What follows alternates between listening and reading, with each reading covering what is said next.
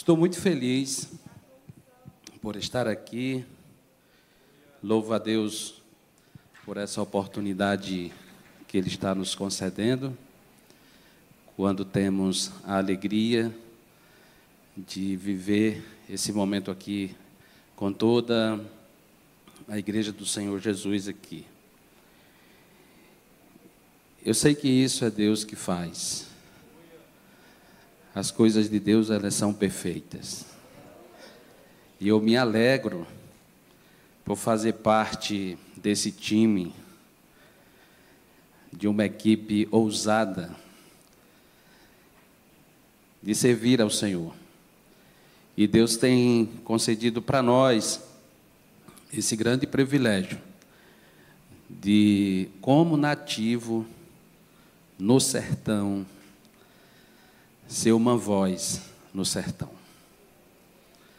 E estamos aqui muito gratos por essa rica oportunidade. Estou com a minha esposa Ana, a minha filha Keslivane, o meu genro Ivens.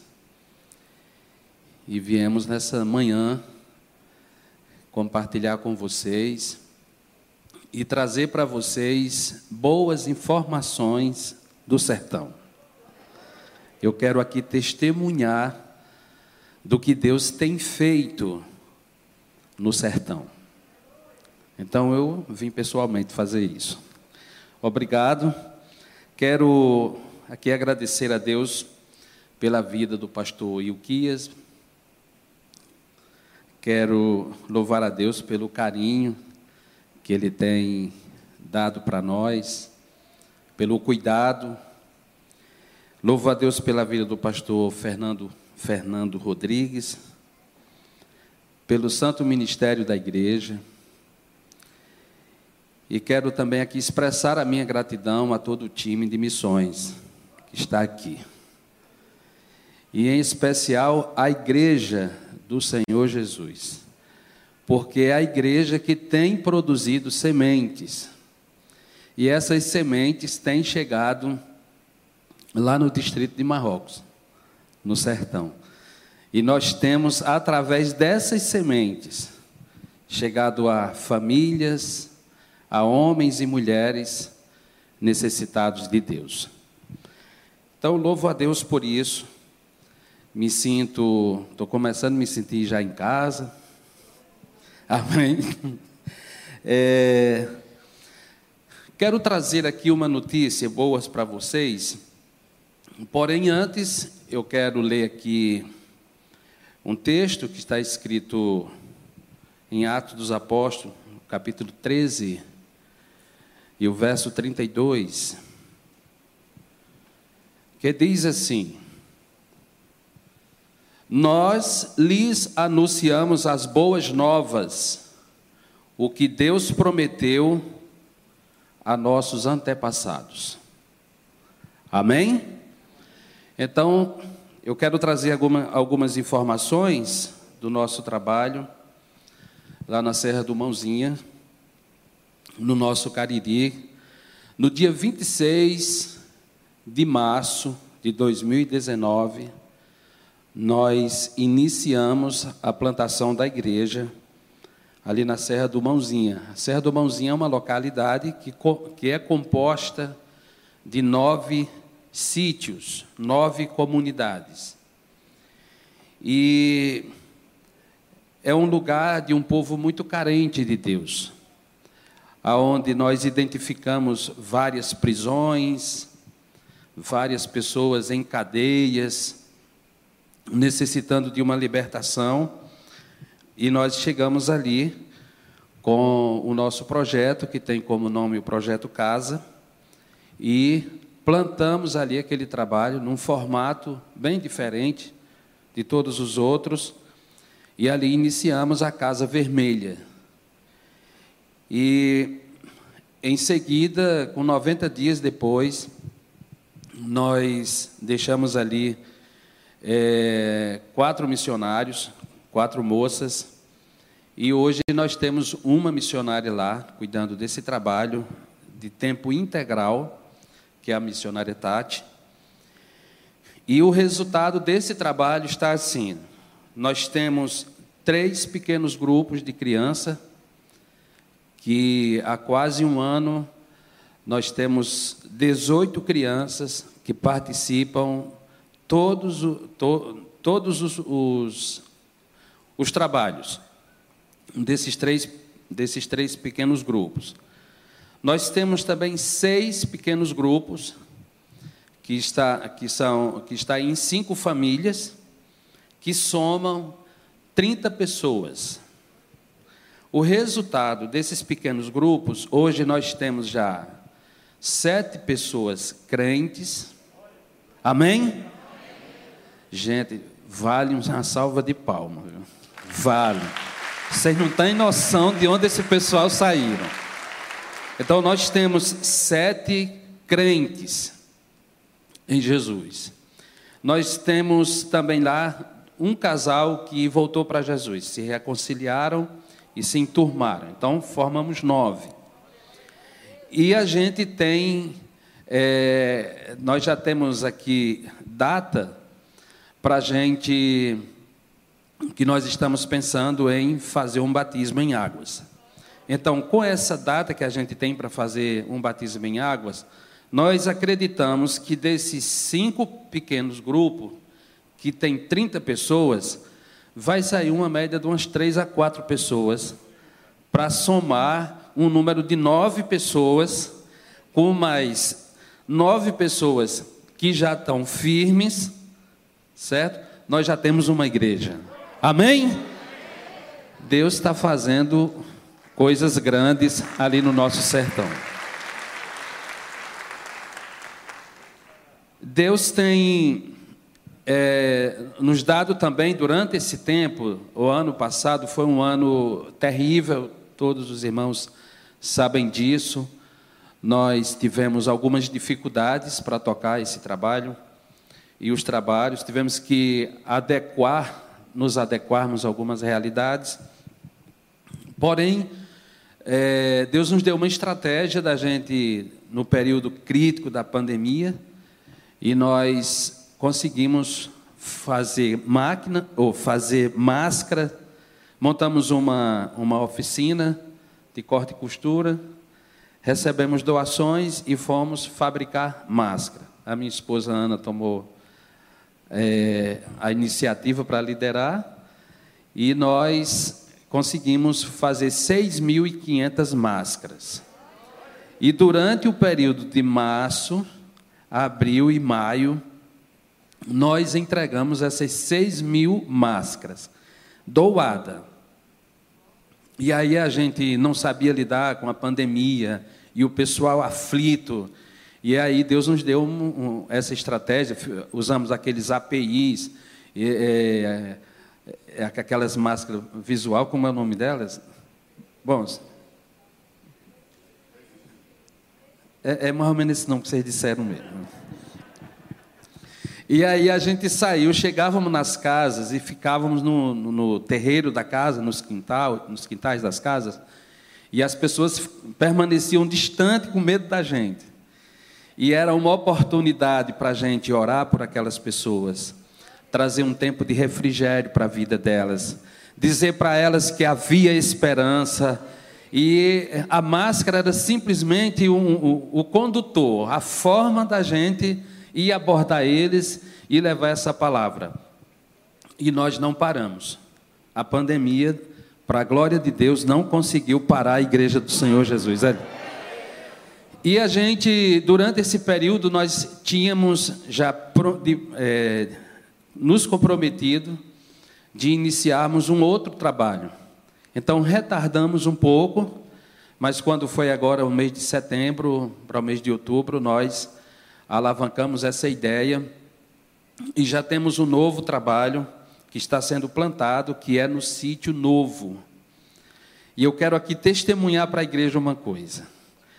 É, nesse sítio, é, é, existe uma localidade lá com 11 sítios, 11 comunidades. E no, no centro dessas 11 comunidades existe essa comunidade por nome de Sítio Novo divisa do município de Caririaçu e o município de Aurora. E no sítio novo, tem uma família que um, um, dos, um dos membros dessa família, que é o irmão Severino, e a irmã dele é a matriarca dessa família. E é uma família grande e bem tradicional, e essa família tem uma propriedade. No, no ano de 1902, passava nessa localidade um padre e toda uma comitiva. E eles fizeram um altar, celebraram uma missa e plantaram um pé de genipapo. E ao lado desse pé de genipapo, eles colocaram uma cruz e disseram: Aqui é para ser erguida uma capela. Bom, marcaram o território. E nós, durante esse, ah, e alguns tempos atrás, ninguém entrava no sítio novo. E há uns dois anos atrás chegou uma família, conseguiram uma casa, e essa família, quando a, a comunidade descobriu que eram crentes, que eles estavam lá interessados a plantar uma igreja, a comunidade se reuniu e literalmente expulsaram eles, dois anos atrás. E eu tomei conhecimento dessa situação e eu gosto disso. Eu digo, me desafiaram. E eu fui procurar me aproximar e, e... Só que o ano passado, o dono, o, o, o dono dessa propriedade, ele faleceu, que era o seu Chiquinho. Então, o seu Chiquinho faleceu, ficou só a Dona Maria. E aí a Dona Maria ficou lá e quando nós nos aproximamos dela, ela estava com oito meses que o seu Chiquinho tinha falecido. E nós começamos a conversar antes. Eu conversando, essa fala foi através do irmão dela, que é um dos nossos trabalhadores lá no distrito de Marrocos. E ele foi, marcou com ela para a gente fazer uma visita. A senhora recebe a visita do pastor aqui? Ela disse: recebo. Marcamos a data e fomos, numa equipe de vinte e poucas pessoas. Quando nós chegamos lá, eu me surpreendi com a atitude da dona Maria. Aonde estava esse pé de genipapo, ele estava com 118 anos ano passado, 2020. Foi 1902, 118 anos. E com 118 anos que essa, essa cruz também estava lá. E todo, todo, todo inscrito, né, estava lá o, o histórico na cruz. E nós, é, e, e a dona Maria, quando soube que o pastor ia, a dona Maria chamou os filhos e os netos e disse: Olha, derruba aqueles pés de manga num lugar que toda a vida o meu velho pensou em fazer uma capela e nunca fez, arranca aquela cruz, porque lá vai ser celebrado pelo pastor uma reza dos crentes. Amém? E nós celebramos o Senhor naquele lugar. E acreditem que ainda esse ano, pode ser que ainda esse ano eu receba uma boa comitiva daqui lá para nós continuar avançando naquele trabalho. A dona Maria ficou feliz e eu procurei essa cruz. Fiquei caçando lá dentro do sítio, dona Maria deve ter guardado. E eu achei debaixo lá de uns pés de acerola, estava lá a cruz lá guardada. Eu fotografei e registrei, porque isso vai fazer parte da história e está fazendo parte da história da Igreja de Jesus. Por isso que vale a pena servir e investir em missões. Vale a pena a gente tirar um pouquinho do nosso tempo e gastar esse tempo que é tão precioso com pessoas que, que precisam ouvir a palavra de Deus. O evangelho ele é simples, mas com essa simplicidade toda, as pessoas precisam ouvir essas boas notícias. E essas boas notícias, quem deve levar somos nós. O Senhor nos chamou para essa causa específica. O Senhor nos deu essa oportunidade da gente poder fazer isso. E eu louvo a Deus por esse desprendimento de muitos jovens, de casais, de famílias, quando eles entendem esse chamado e se doa pela causa do Evangelho. Eu quero ainda trazer algumas informações para os irmãos da nossa região. E eu fiz em 2018, 2019, eu tive a oportunidade de fazer um levantamento como anda o trabalho no sertão. E consegui fa fazer um paralelo. Eu peguei o nome de sete cidades e vou citar para vocês: Grangeiro, Aurora, Milagres, Missão Velha, Porteiras, Jardim e Abaiara. Nessas sete cidades, existe 146 mil habitantes, todo município, urbano e rural. Para o pessoal que mora na zona urbana, a quantidade de pessoas é 64 mil habitantes. Quase 64 mil habitantes. Mora na zona rural, ou na zona urbana. Na zona rural mora 82 mil habitantes.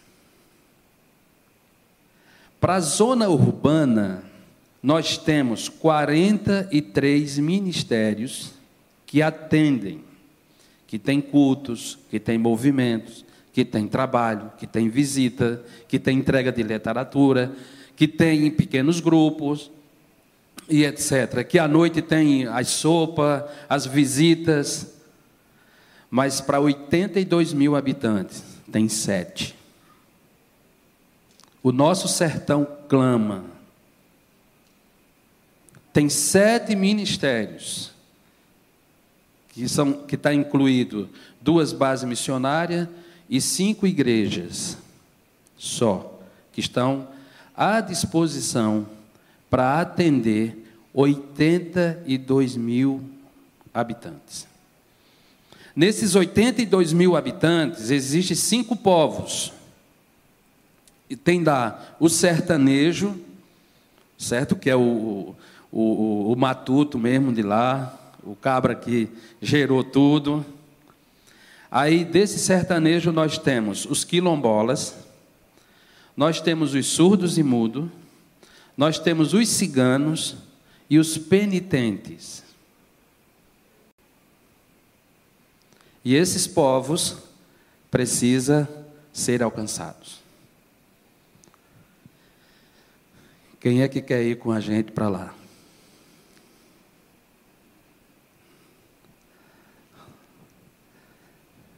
Oitenta e dois mil. Quem é que está disposto aí?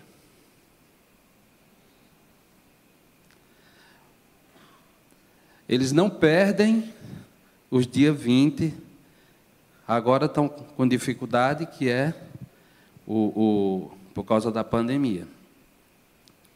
Mas todo dia 20, quase toda essa região veste preto. Continuam escravos. É famílias inteiras que estão indo ao inferno sem Deus, sem paz e sem salvação. São famílias que andam gemendo, são famílias que andam pedindo socorro, são famílias que precisam da nossa disponibilidade. O que é que nós estamos fazendo? O que é que a gente pode fazer? E como é que nós vamos fazer?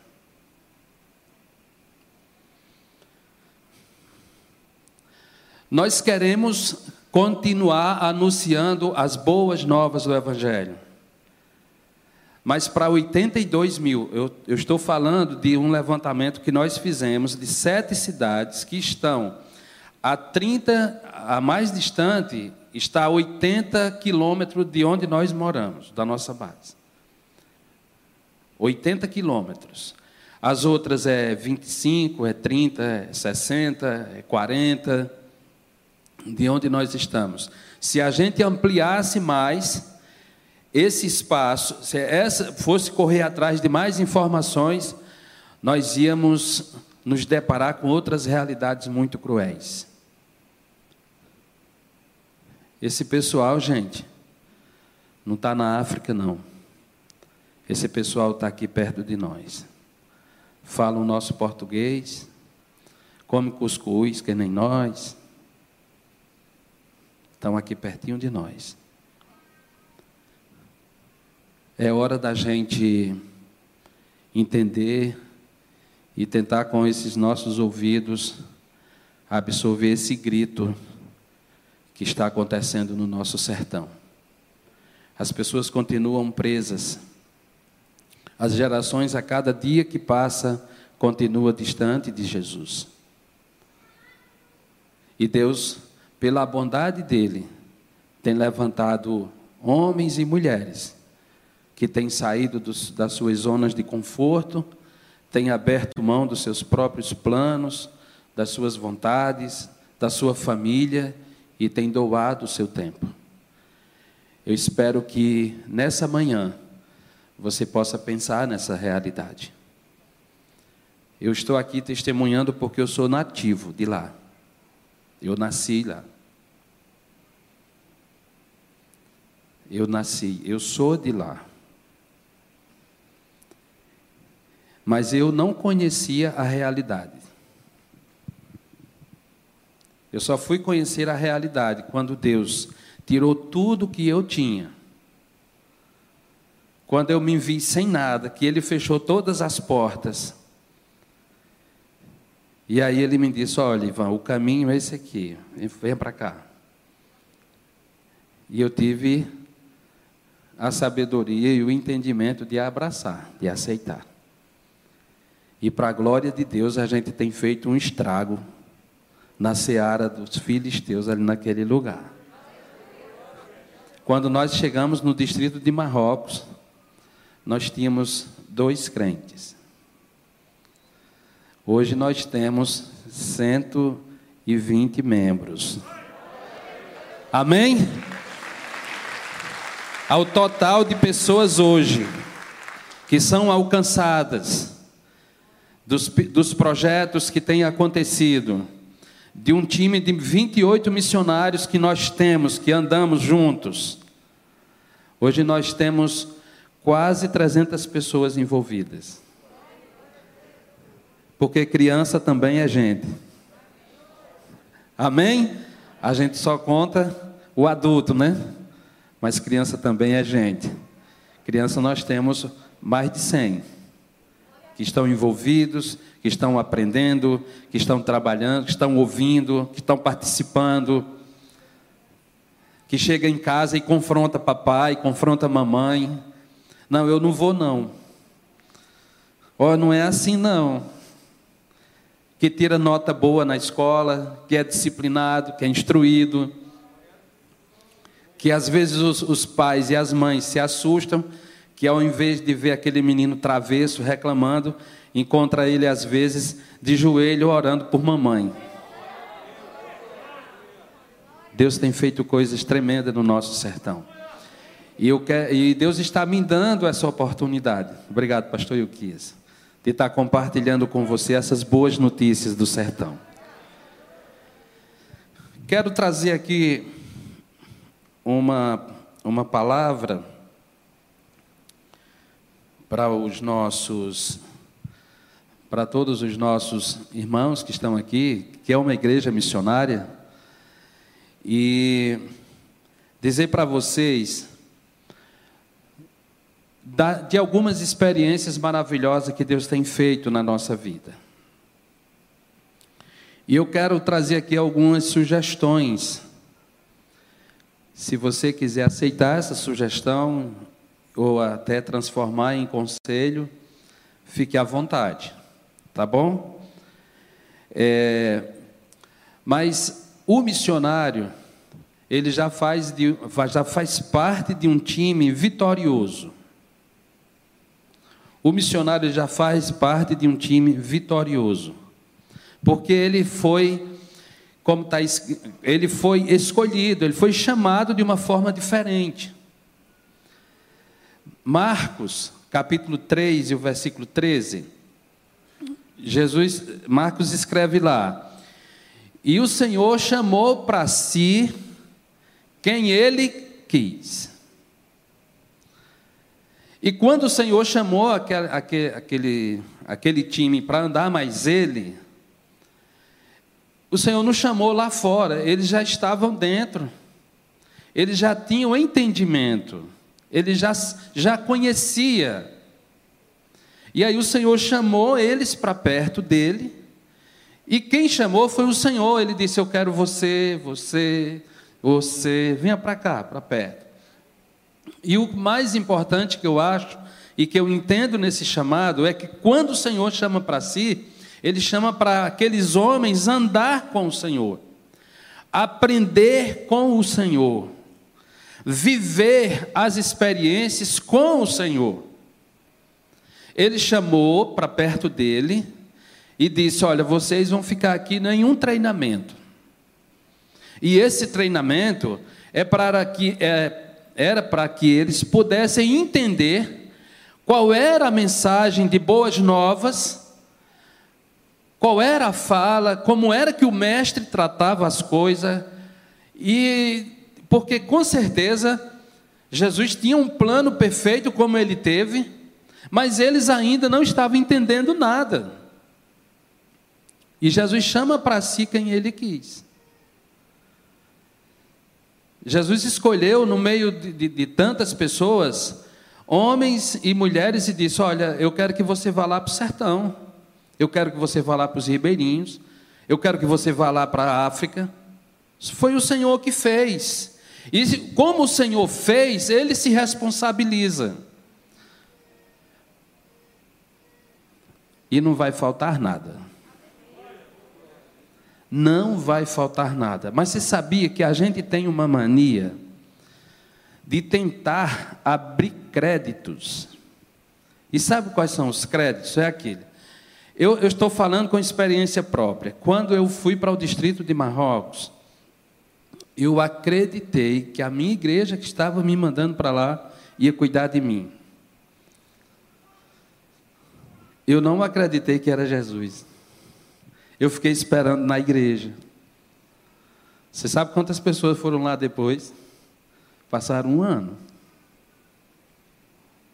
Quando eu entendi que eu precisava olhar para o Senhor, que era dele que vinha o meu socorro, eu comecei a deixar de estar sofrendo. E esses créditos que a gente arruma, às vezes alguns missionários, vai para um lugar e acerta com um irmão, acerta com outro, aí o outro diz: pode ir, que, que eu lhe abençoo, fique em paz. Mas às vezes a gente esquece de falar com o papai. Não é assim? Mas se a gente acertar tudo com ele, depender inteiramente dele, ele vai nos surpreender.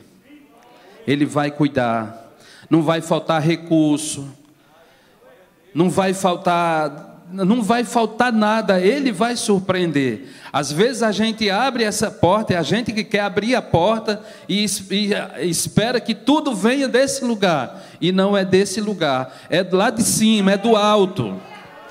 E aí é do alto, o Senhor vai levantar pessoas quem Ele quer, de onde Ele quer, e envia e cuida. Deus tem feito assim com a gente lá no distrito de Marrocos.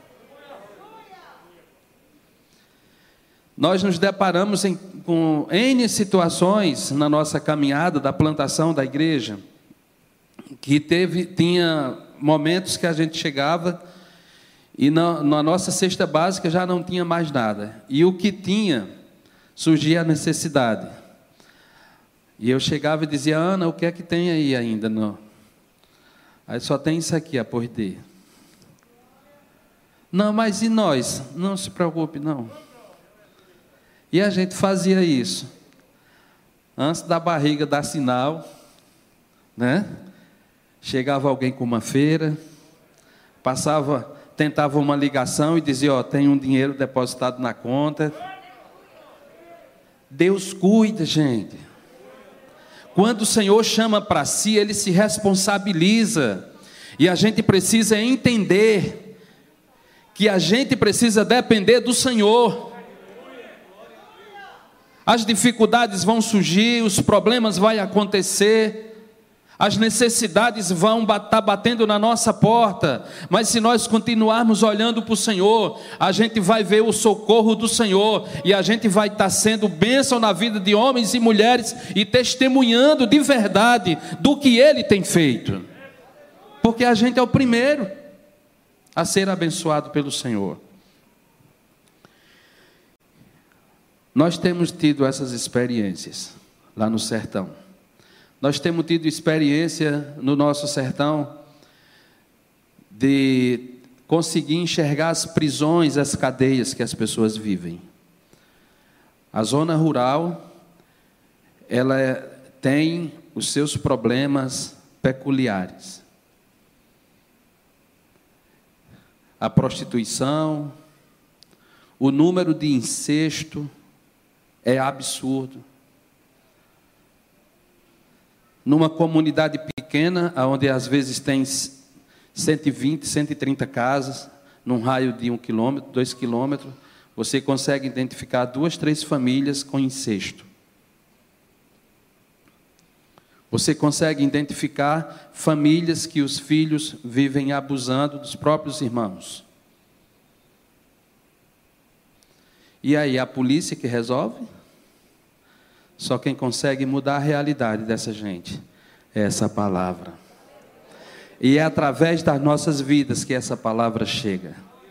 Quando nós chegamos na nossa comunidade, era uma das comunidades mais conhecidas no nosso município. De, de assassinato, pistoleiros de aluguéis. É, era terrível. Desde 2011, do dia 2 de, de novembro de 2011, para a semana pra, passada que eu saí de lá, aconteceram dois só. E porque vieram de fora. Sabe por que não aconteceu mais? Porque a igreja está lá. Deus mudou a história daquele povo. E a história daquele povo foi mudada através das nossas vidas, através do nosso esforço, das nossas orações, das nossas visitas. Nós não fizemos sozinho isso, porque na nossa retaguarda tem uma igreja como essa na nossa retaguarda tem um time que ora por nós. Na nossa retaguarda tem equipes de irmãs que intercedem pelas nossas vidas, que dá cobertura de oração. E a única coisa que a gente deve fazer no campo é ser íntegro com aquilo que o Senhor confiou nas nossas mãos.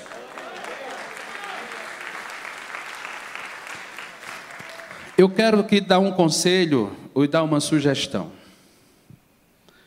Sempre que qualquer um de nós, missionários, ou qualquer um de nós, irmãos, dobrarmos o nosso joelho diante do Senhor e apresentar a nossa causa, que às vezes são necessidades que, que a gente tem do nosso dia a dia. Um sapato, uma camisa, coisas assim do nosso dia a dia. E Deus abrir a porta e você receber isso, e você orou e disse: Senhor, eu queria um par de sapato, Senhor, eu queria uma gravata, e alguém chega e diz assim: Ó, está aqui essa oferta. Você automaticamente, o Espírito de Deus vai te lembrar que você fez um, um, que você fez uma oração pedindo. E às vezes esse dinheiro chega na hora que você está com fome e dá uma vontade de comer uma pizza. E o dinheiro da gravata ou do tênis vai para onde? Para pizza. E aí, cadê a integridade? Compre a gravata. O dinheiro veio para comprar a gravata. O dinheiro apareceu para comprar o tênis. O dinheiro apareceu para pagar aquela conta. Honre, porque quando você dobrar o seu joelho, você vai dobrar agradecendo a Deus, porque Ele cuidou. Isso se chama integridade. Missionário não passa dificuldade no campo, se ele for íntegro. Se ele for íntegro, Deus dá mimo a ele. Sabe? Ele está com vontade de comer uma pizza, ele não tem, mas tem um dinheiro no bolso que é para pagar a conta de energia. Paga a conta de energia que Deus vai prover a pizza. Amém? Esses são, são segredos, são coisas pequenas, mas faz uma diferença, porque você, quando fala com o pai, ele vai escutar. Ele vai dizer: Esse cabo é bom, ele é fiel, eu vou abençoar ele, eu vou suprir. Isso tem acontecido no sertão. Você sabe o que é que Deus tem feito? Alargado as tendas. Deus tem feito a igreja dele prosperar ali no nosso sertão. E eu quero se alguém pudesse me ajudar com o violão, pegando um tonzinho no violão. Eu, eu quero honrar o Senhor nessa noite, ou nessa manhã, com esse cântico. Queria que vocês me ajudassem, se for possível, e que isso seja um incentivo para você. É um mi.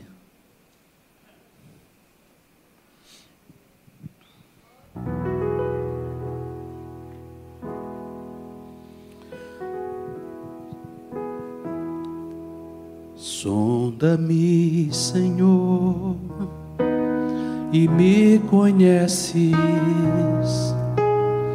Quebra o meu coração. Transforma-me conforme a Sua palavra e enche-me até que em mim se ache só a ti, e então usa-me, Senhor, usa-me como farol que brilha à noite, como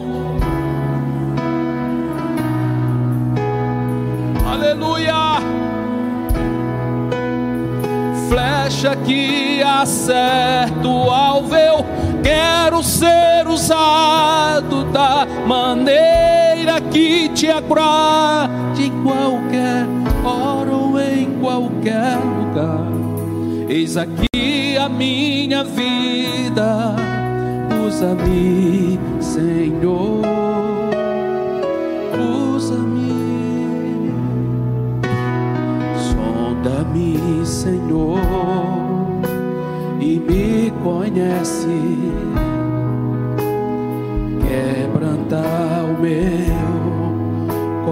coração,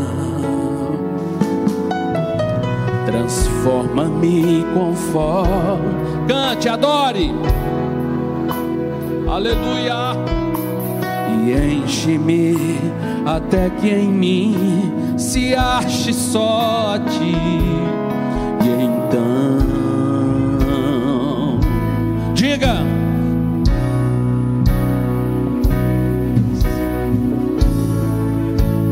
Bem forte.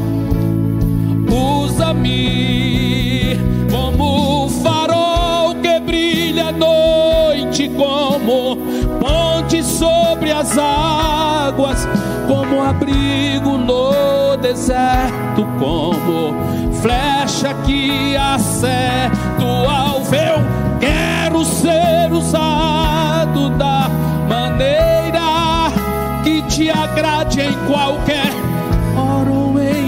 qualquer lugar. Eis aqui a minha vida, usa-me, Senhor, usa-me, sonda-me, quebranta-me. Aleluia.